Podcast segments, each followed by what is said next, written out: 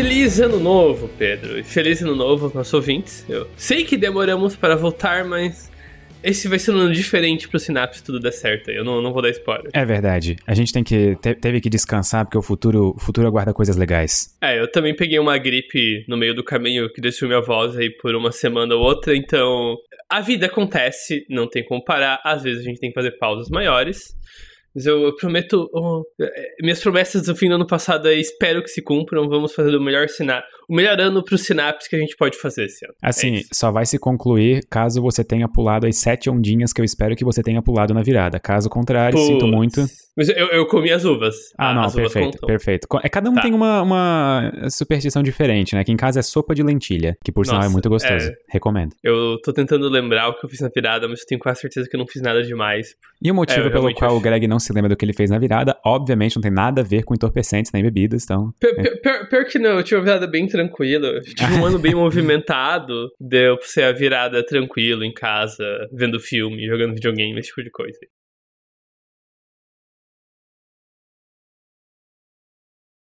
Greg, podemos começar o ano do Sinapse com um assunto já daquele jeito, assim, já engatilhando o Sinapse como todo mundo espera que o Sinapse será? Lá vem, lá vem. Tô, tô me segurando aqui na mesa, Pedro. Pode okay. começar.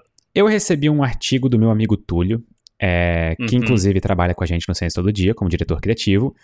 E nesse artigo, era da, da Vice, o artigo uhum. comenta uhum. que uma quantidade chocante, isso eu tô fazendo uma quote do artigo original que é em inglês, tá? Uma quantidade chocante da internet já é traduzida por IAs com uma qualidade horrível. Então eu até vou deixar aqui no canal texto do Discord o link desse artigo, só para caso alguém depois queira ler.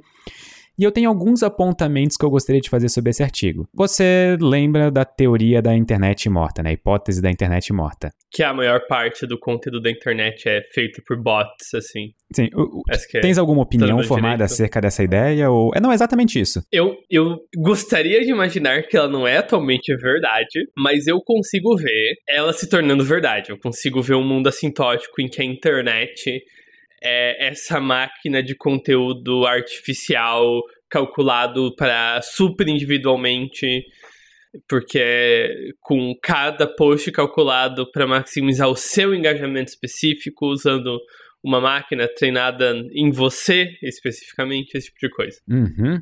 E aí eu quero fazer um apontamento sobre esse site, sobre esse, sobre esse artigo.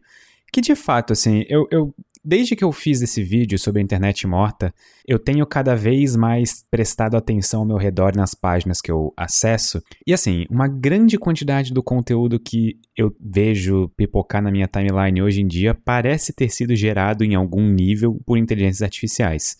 Quer ver então se é. Eu, eu tava agora, por causa da Luz, é, estudando bastante de marketing digital, e-commerce, tudo mais. E aí, assim, tu não faz ideia da quantidade de sites, por exemplo, com como construir um e-mail e coisas do tipo, é, é, basicamente, sabe, só, só, faltava ter uma, uma marca d'água do chat GPT na página, sabe? Sim, sim. É, tipo, gritante, assim. E até peço desculpas caso algum ser humano aí escreveu um desses textos, mas provavelmente eu não li o seu, sabe? Eu só devo ter lido de, do chat se, GPT mesmo. Se, se, algum ser humano escreveu, esse ser humano talvez passaria, não passaria naquele, clique aqui para provar que você não é um robô, né? Exatamente. E assim, uma das preocupações que eu tenho com essa quantidade de conteúdo gerado por inteligências artificiais na internet é que, em geral, o conteúdo é traduzido a partir de uma língua principal, como por exemplo o inglês, geralmente uma língua com muitos falantes. Até a última vez que eu tinha visto, que se eu não me engano foi por agosto ou setembro do ano passado, o que nesse ramo de inteligências artificiais parece ser duas décadas atrás, é, a acurácia do chat GPT, o índice de acerto dele no inglês estava por volta, era assim, não vou lembrar o valor de cabeça, mas era maior do que 90%. Enquanto do português, por exemplo, se eu não me engano, estava pairando brevemente acima dos 80%, sabe? E esse tipo de problema, ele pode ser muito acentuado caso os conteúdos traduzidos de línguas como o inglês não sejam bem traduzidos. E aí os modelos de os, os LLMs como o ChatGPT, o Google Bard e tudo mais, eles começam a ser treinados com dados, por exemplo, em português, mas esses dados em português não têm qualidade nenhuma, sabe? Eles são dados totalmente sem qualidade. E isso só vai acentuar essa disparidade e esse desnível entre a qualidade de uma ferramenta para quem fala inglês e a qualidade de uma ferramenta para quem fala português. E aí eu posso estar tá brisando muito, e por favor, peço desculpa aos nossos ouvintes se eu estiver brisando muito, mas é porque recentemente eu comecei a ler o terceiro livro da trilogia do Problemas dos Três Corpos, então para mim qualquer brisada não é demais. Mas isso para mim acentua ainda mais, sabe, até mesmo desigualdade social, sabe?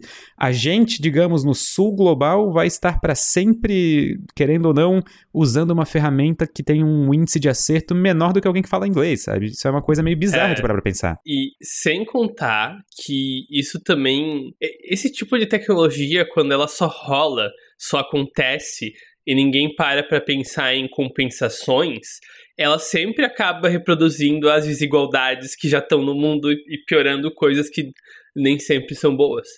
E, e, e, eu tenho uma experiência muito parecida com o que você acabou de descrever. Quando, eu, eu não lembro qual vídeo eu estava pesquisando ano passado. Eu acho que era o Jovni.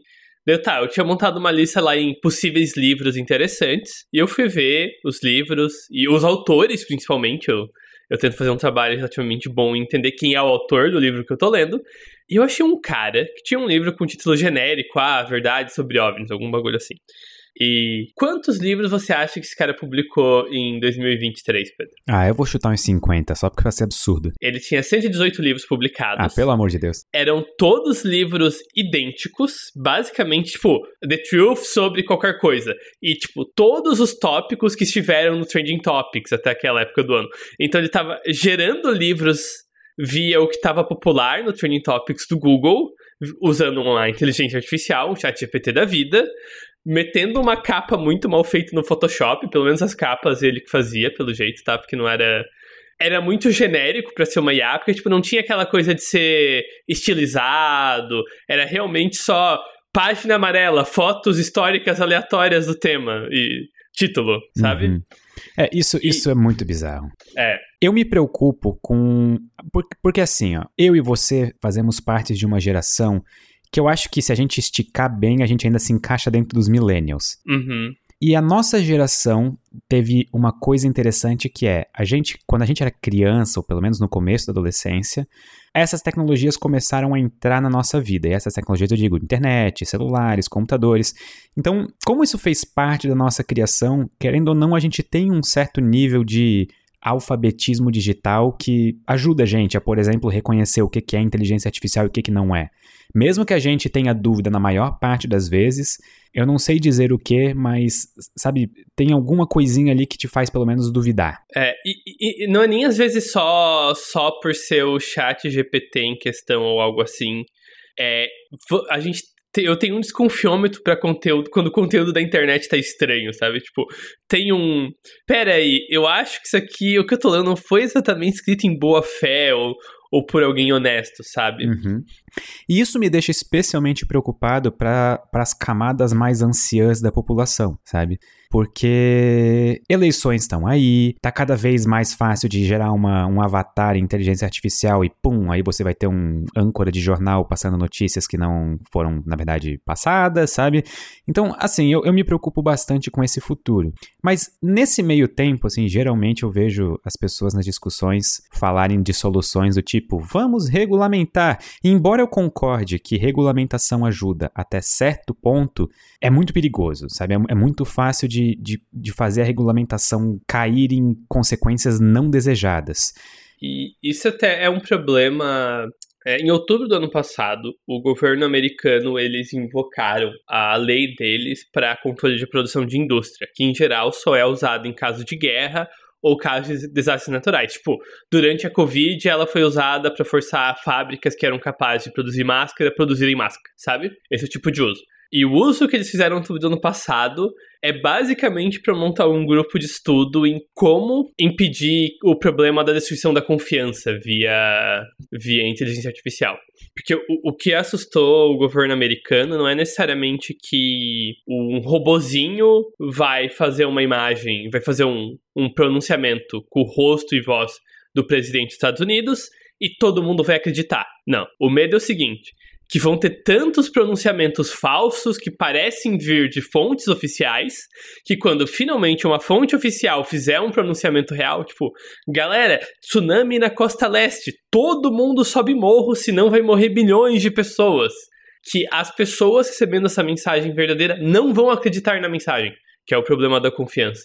Então, como que você valida que as informações são genuínas, de uma fonte confiável, versus uma fabricação de alto nível? E, obviamente, regulamentar é a ideia, mas o, o diabo é os detalhes. Aqui. Como que você faz isso? De forma que funcione, seja efetiva e você não acabe tendo consequências indesejadas aí. Isso me lembra muito, assim, um paralelo aquele problema, o clássico problema da educação no Brasil, sabe? Que uhum. todo mundo, quando chega na hora de fazer a redação na, na, na no, Enem, é. no Enem, coloca que a solução é investir mais. E, embora eu concorde que sim, existe um problema de dinheiro na, na que, que, poderia solucionar uma parte da educação e da qualidade de educação do nosso país, obviamente investimento iria ajudar bastante, mas, sabe, isso, isso é tipo falar, não, tem que regulamentar, mas isso, isso não tem, necessariamente tem, ataca o problema, sabe? Isso só tá, tipo, tem jogando... que proibir o crime, daí acaba, acaba com, sabe? É, é, esse é o nível da resposta. Não, tem que proibir o crime, realmente crime não tem que ser permitido. Enfim, eu tenho um pouco de receio do futuro, mas eu vejo alguns desenvolvimentos muito bons é, para alguns outros lados. Por exemplo, agora recentemente o novo lançamento da Samsung do celular, o S24 Ultra. Ele tem um sistema de inteligência artificial para remover pessoas da foto, ou se quiser dar uma editada, por exemplo, pra, é, vamos supor que eu tirei uma foto que eu estou descentralizado, eu posso me colocar no centro da foto e tipo, ele vai usar aquele preenchedor de fundo com IA, sabe? Só que a partir do momento que você edita com o IA, usa alguma ferramenta de IA na foto, no metadado dela fica salvo uma marca de que ela foi editada assim. Sim. E sim. isso eu achei muito legal. Só que assim, metadado não é para sempre, né? A gente pode é, dar umas mas...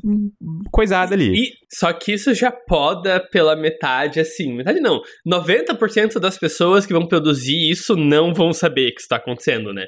Isso é realmente daí. Isso já ajuda muito para, digamos, atores inocentes, sabe? Quando você realmente pegar um ator malicioso, mais inteligente, que sabe que é metadado, que tem a intenção de fazer uma falsificação mais elaborada, daí isso não vai impedir.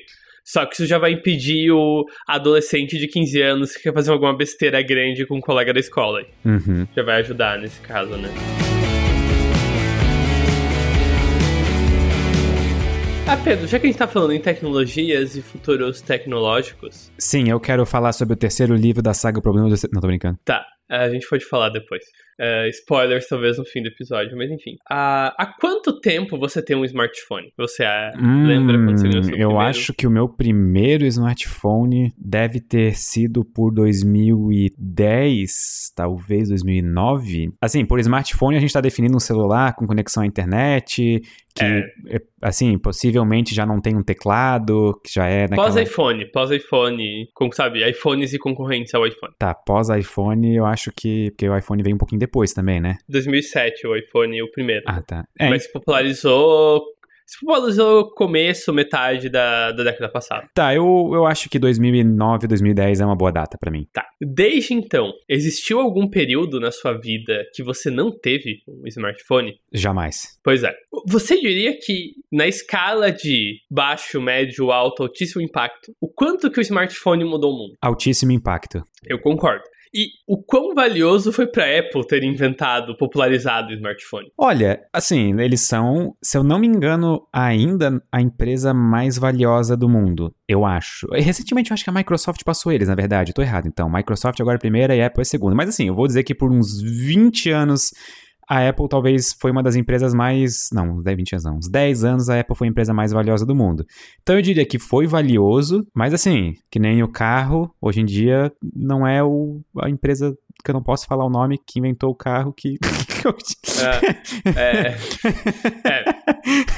Eu, eu, eu tô tentando ver o histórico do valor da Apple em 2007, mas eu não tô achando nenhum gráfico rápido aqui. Que eu quero, eu queria ver o saltinho. Enfim, o que eu quero apontar aqui é que ter inventado a nova tecnologia de comunicação da nossa era é muito valioso por várias razões, tanto financeiramente, só que também entender o celular, entender como o smartphone permitia humanos se comunicarem, foi muito útil para todo tipo de grupo que queria avançar qualquer tipo de propósito. Desde então, a gente começou a receber parabéns de, de loja de roupa no WhatsApp para tentar a gente fazer comprar mais qualquer marca que alguma coisa tenta ter alguma presença no seu WhatsApp para talvez criar uma relação de marca que te faça comprar mais neles. Eu odeio é... isso com todas as minhas forças. Eu odeio isso com todas as minhas forças. Inclusive, é, agora falando também do lado de quem tem uma loja de roupa, Los. Uhum. A gente tem essa opção de enviar, por exemplo, SMS para os clientes ou mensagem no WhatsApp. Eu bloqueei isso, sabe? Eu, eu totalmente falei, instruí todo mundo da equipe jamais. Não, a gente não vai ser invasivo nesse ponto. Não, isso eu, eu acho bem, bem irritante. Enfim, e também, basicamente, desde 2014, 15, desde que um certo senhor de primeiro nove Steve aí teve umas ideias muito, bo muito boas. É, ideias não necessariamente boas para o mundo, mas boas para ele. Você saber usar, fazer comunicação por celular virou, assim, essencial na política. Você não se elege se você não souber usar o WhatsApp. Uhum. Se você tiver uma equipe que sabe usar, sabe usar o WhatsApp direito. Então, entender a nova tecnologia de comunicação é muito, mas muito, mas muito importante, certo? E não é só na revolução do smartphone que isso é necessário. Quando o rádio foi inventado e, mais importante, popularizado, todo mundo que era um líder mundial inventou um programa de rádio. No Brasil teve o Hora Brasil do Vargas, o Hitler e Mussolini adoravam falar no rádio, Wilson Churchill usava o rádio para incentivar os soldados dele. A, a Inglaterra, inclusive, não sei se na Primeira ou na Segunda Guerra, mas eles fizeram uma campanha de recrutamento não obrigatório pro exército que, tipo, eles não precisaram ter enforçar o recrutamento.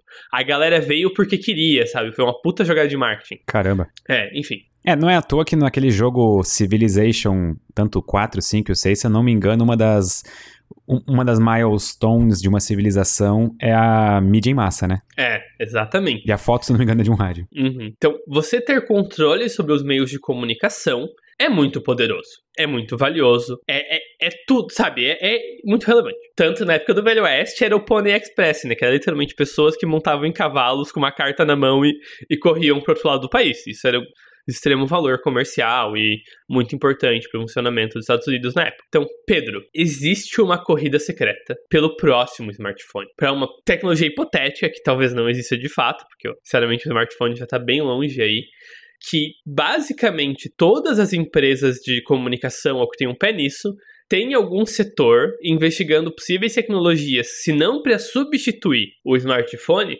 para pelo menos tentar comer um pedaço do mercado de atenção que o smartphone tem. Eu tenho um palpite. Fique à vontade, tem vários exemplos, eu tenho uma lista de exemplos aqui, então, não, então traga os seus. Eu vou, eu vou só dar um, um exemplo, computação espacial. Uhum. E quando eu digo espacial é de, de o espaço ao meu redor mesmo, sabe? De usar, por exemplo, headsets uhum. de realidade virtual, realidade mista, para poder é, mudar a realidade ao meu redor e, sei lá, fazer um computador e uma tela aparecendo na minha frente, sabe? Ou alguma versão de realidade aumentada, né? Exato. Você tem algum exemplo aí de cabeça ou de projeto de alguma empresa grande ou não tão grande? Eu tô curioso pra ouvir as suas ideias, Greg.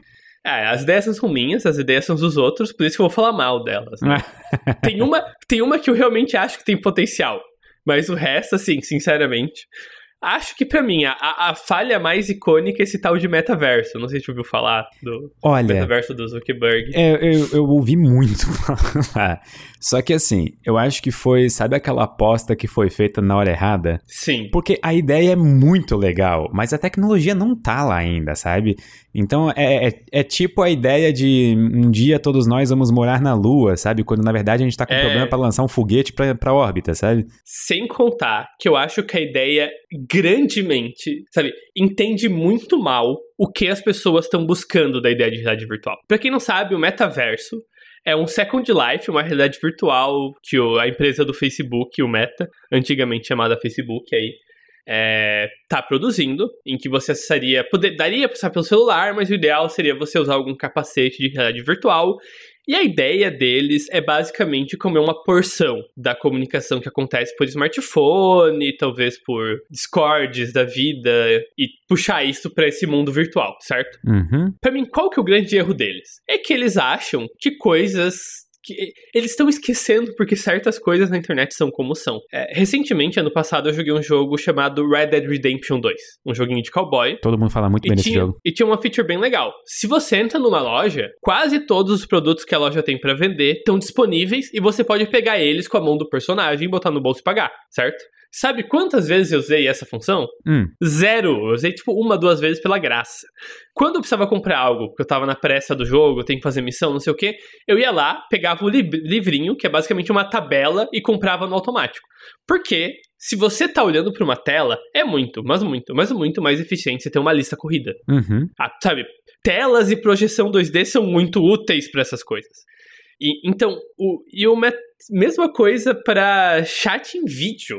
Sabe, você se sente, sabe, não parece que vai ser a melhor versão possível você ser forçado a estar tá numa sala de realidade virtual, olhando nos olhos estranhamente de todo mundo, sem poder daquele dar alt tab, olhar pro lado, ou olhar no celular rapidinho quando é um assunto que não te importa tanto. Parece limitante e não uma melhoria da experiência, certo? Uhum. Sem contar que e, e existem exemplos alternativos ao metaverso aí que apostam muito mais em coisas que as pessoas parecem estar gostando. Eu não sei se já viu, mas tem um tipo de vídeo que viralizava uma época no YouTube de pessoas desconhecidas sendo entrevistadas naquelas salas de chat VR de realidade virtual com, tipo, o cara era um ex-militar que tava com uma roupa de camelo e ninguém sabia quem ele era, certo? Uhum. Conversas via a, a anonimidade. E isso parecia ser uma ferramenta muito legal, porque permitia conversa sem o risco de se expor. Só que não é isso que o metaverso tá virando. O metaverso tá mirando ser meio que a revolução do mundo dos negócios. E, é. Então, boa sorte. Assim, eu não riscaria o metaverso como defunto ainda. Eu acho que tem muita água para rolar e como sempre na tecnologia é meio que totalmente imprevisível, né? Porque uma excelente tecnologia pode não dar certo porque não teve apelo popular, e uma péssima tecnologia pode virar um, a próxima grande revolução de comunicação em massa, sabe?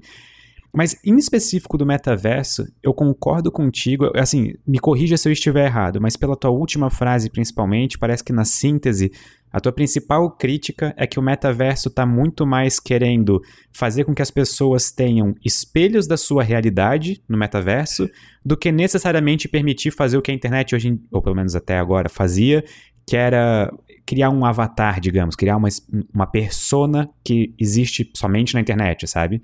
Se for essa crítica, eu acho ela muito pertinente. Eu acho, inclusive, que talvez as pessoas que estão trabalhando com a ideia de metaverso hoje em dia mais pro lado business, talvez elas viram nisso meio que um apelo de mercado.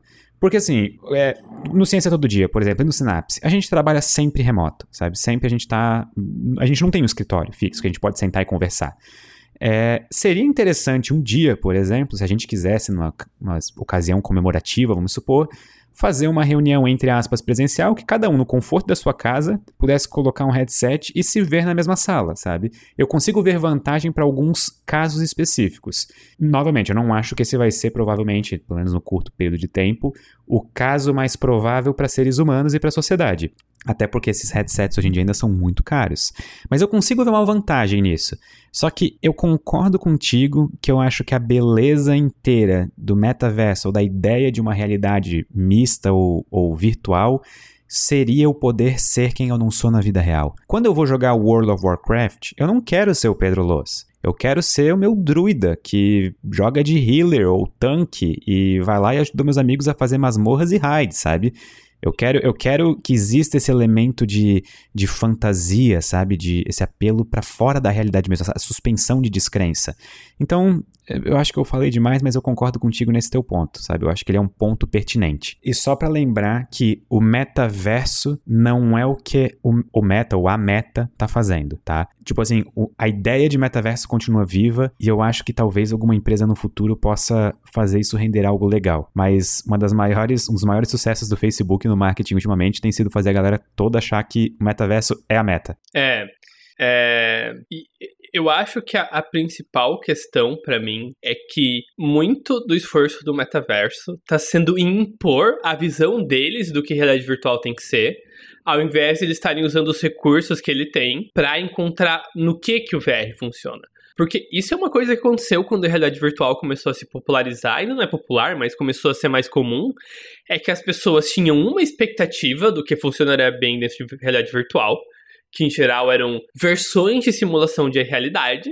Só que quando a gente foi olhar na prática, não, a realidade virtual funcionava melhor para outras coisas. Uhum. É, um dos por exemplo, e dá para olhar isso nos jogos que são mais bem sucedidos na realidade virtual.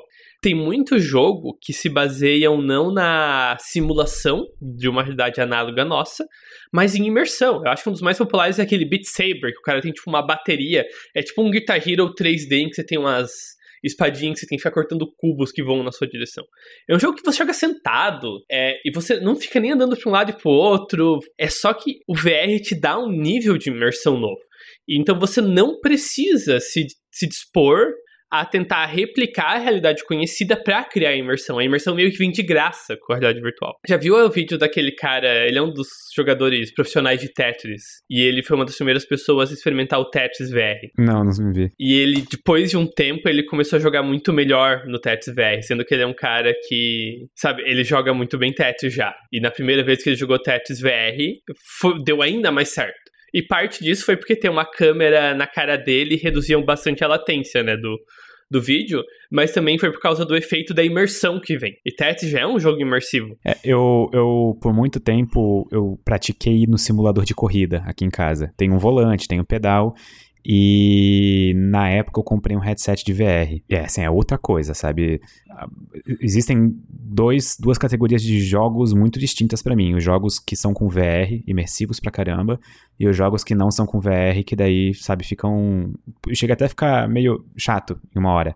E uhum. eu lembro que né, tava na época na International de Dota e tem um aplicativo que meio que ele te coloca numa sala de cinema para assistir um vídeo do YouTube, por exemplo. E, cara, eu tava basicamente numa sala de cinema, olhava pro redor, era um monte de cadeira e um monte de desconhecidos da internet, e tava todo mundo vendo, tipo, a partida ao, ao vivo passar na tela como se fosse no cinema, sabe? Esse uhum. tipo de experiência é o que eu acho que as pessoas imaginam quando elas imaginam realidade virtual. E não eh, sentar numa mesa de escritório e discutir com um monte de gente engravatada quais são os planos pro quarto semestre do ano. Eu, pro, desculpa, pro quarto trimestre do ano. É, se o seu ano chegou no quarto semestre, ele tá indo bastante estranho, né? Qual que é a lista?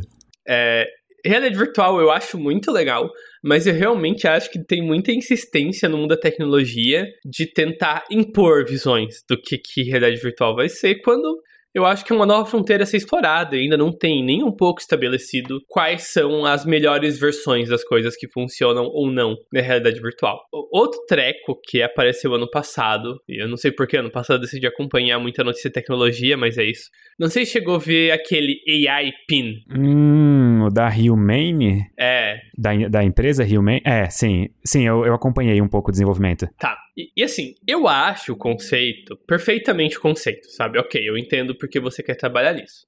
E, mas eventualmente eu vou ter uma crítica específica que eu já peço perdão, porque eu vou me exaltar, tá? Já tô me avisando, gente. Qual que é o conceito? O conceito da empresa, e ela foi fundada por ex-empresários é, da Apple, então é uma galera que tem um certo respeito na indústria de tecnologia já, diretores da Apple. E o objetivo deles é, é tirar telas do caminho da interação humana, que é um, é um ponto de venda, né? Vamos ser sinceros. Se você quer investir numa tecnologia do futuro, você precisa de dinheiro hoje, não no futuro. Então você tem que ter todo o negócio lá para você vender, atrair investimento e coisa assim.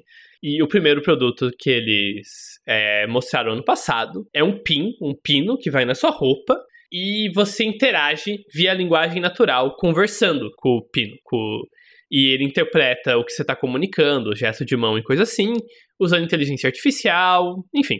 E se você quer receber informação dele, você bota a mão na frente dele e ele projeta as informações via um projetor na sua mão, certo? Eu, eu achei muito eu, legal isso. É, conceitualmente eu acho muito legal. E primeiro problema é o seguinte: tem uma razão pela qual a gente usa tela no celular, porque tela funciona bem. Projetores, depender de projetores é um pouco complicado por razões de física mesmo. Primeiro que lei do quadrado da distância, certo? Uhum. Os projetores perdem é, qualidade muito rápido. Assim que você afastar a mão um pouco do seu pin, a imagem vai ficar muito menos definida. Outro elemento, a, a coisa mais escura que um projetor consegue projetar é tão escuro quanto a parede na qual você está projetando. Então, se você está num dia de sol e a sua mão está pegando sol, provavelmente você não vai conseguir ver o seu projetor. É. Ou, sabe? Uhum.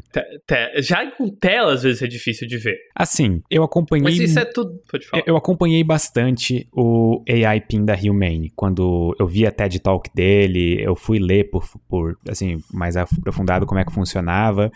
E eu vou ser sincero que eu entendo o apelo de uma tecnologia em que não tem telas. Sim, eu, eu também entendo. Eu consigo me ver usando algo assim um dia, sabe?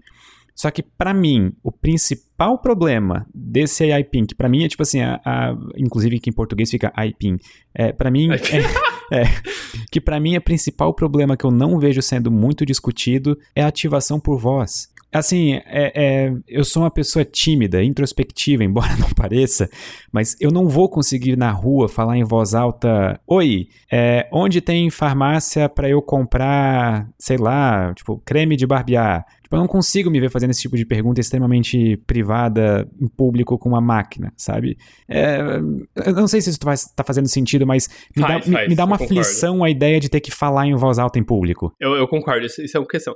Pelo menos, se eu não me engano, o iPin tem o potencial de você usar gesto de mão, né? Em algum momento. Só que o é gesto é de mão, ele não. Ele, assim, a não ser que ele, ele entenda uhum. Libras é, eu não consigo imaginar a gente fazendo as coisas que a gente precisaria fazer sem falar, sabe, em silêncio. Mas óbvio, aparentemente lança em março desse ano.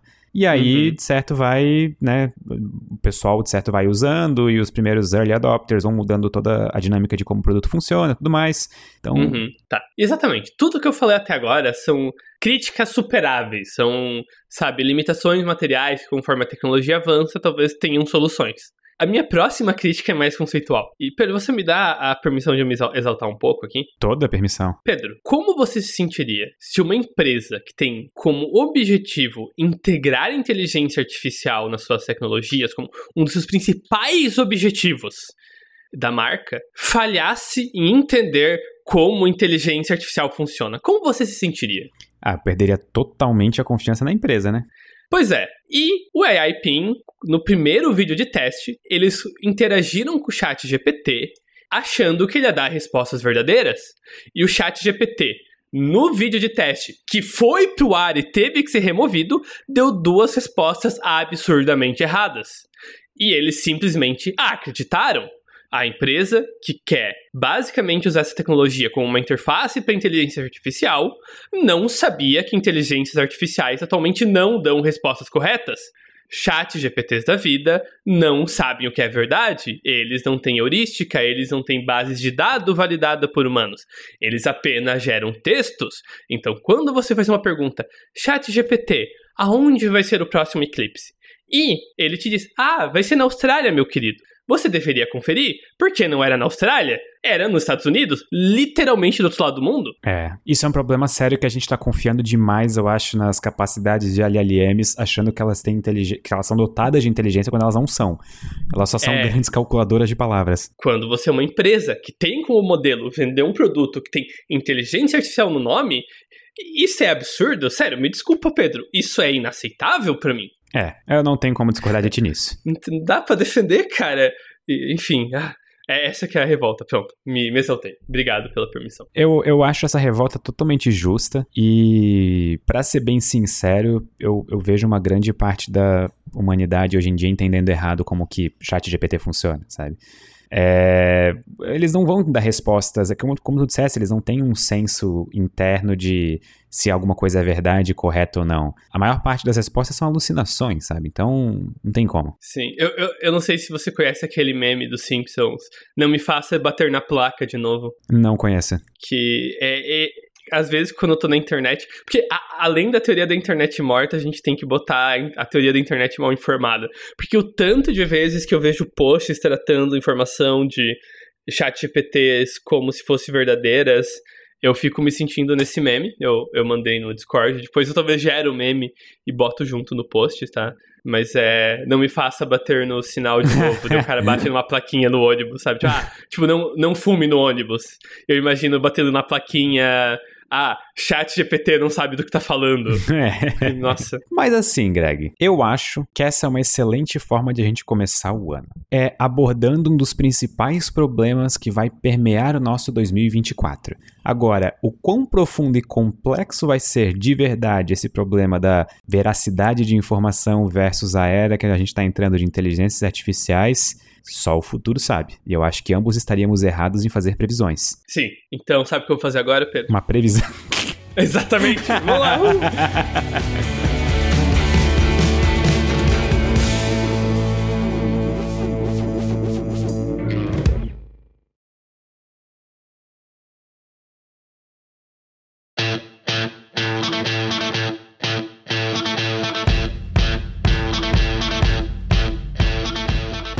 talvez seja errado. Eu sou uma máquina, então eu não sei do que eu tô falando. Essa vai ser minha desculpa agora. Tem uma terceira tecnologia que eu queria falar, que vai ser mais breve porque ela é simples. Ela é um conceito que eu vi bastante em sci-fi até.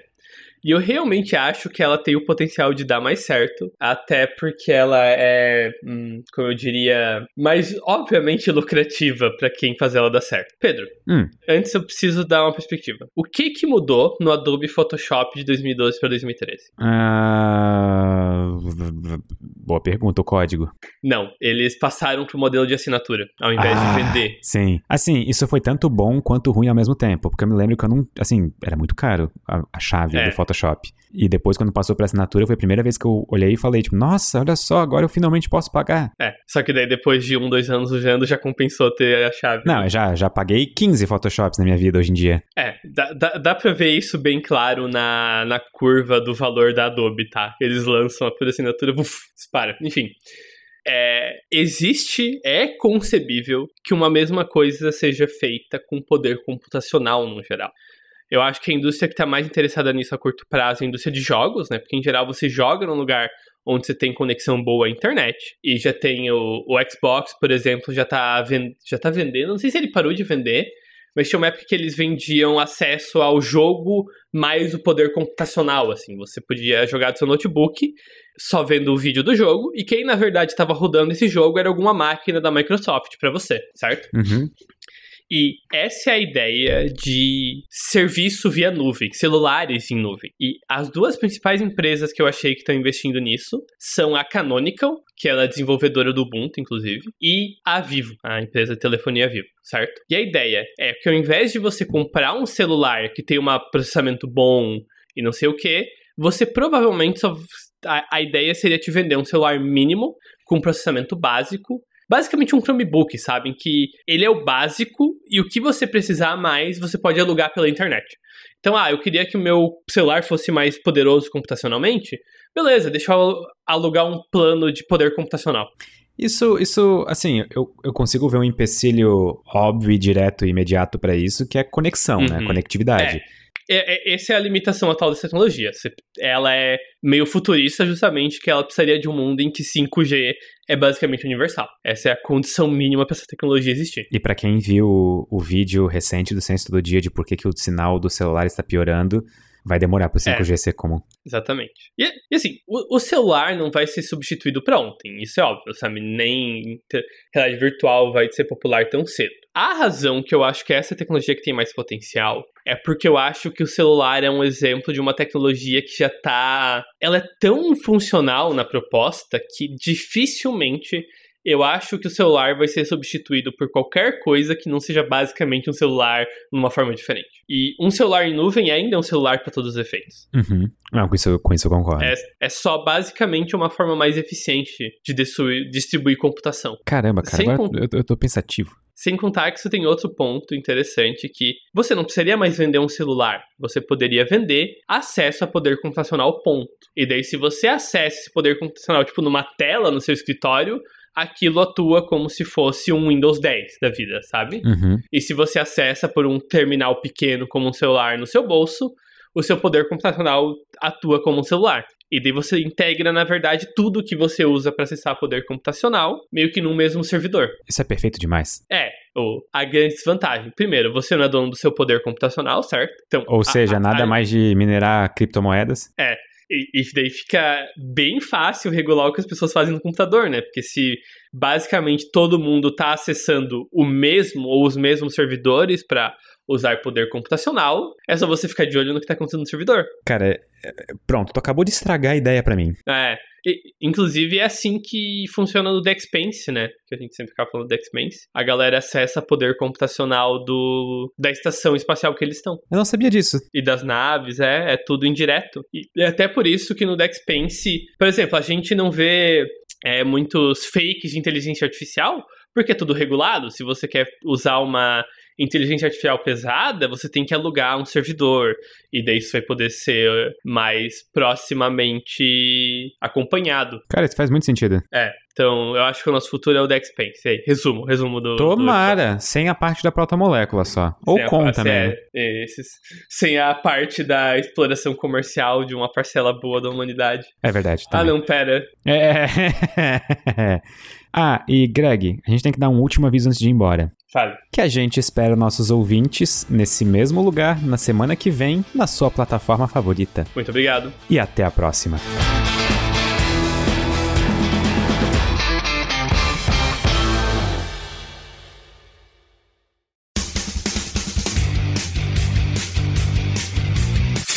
Cortes, edição de podcast.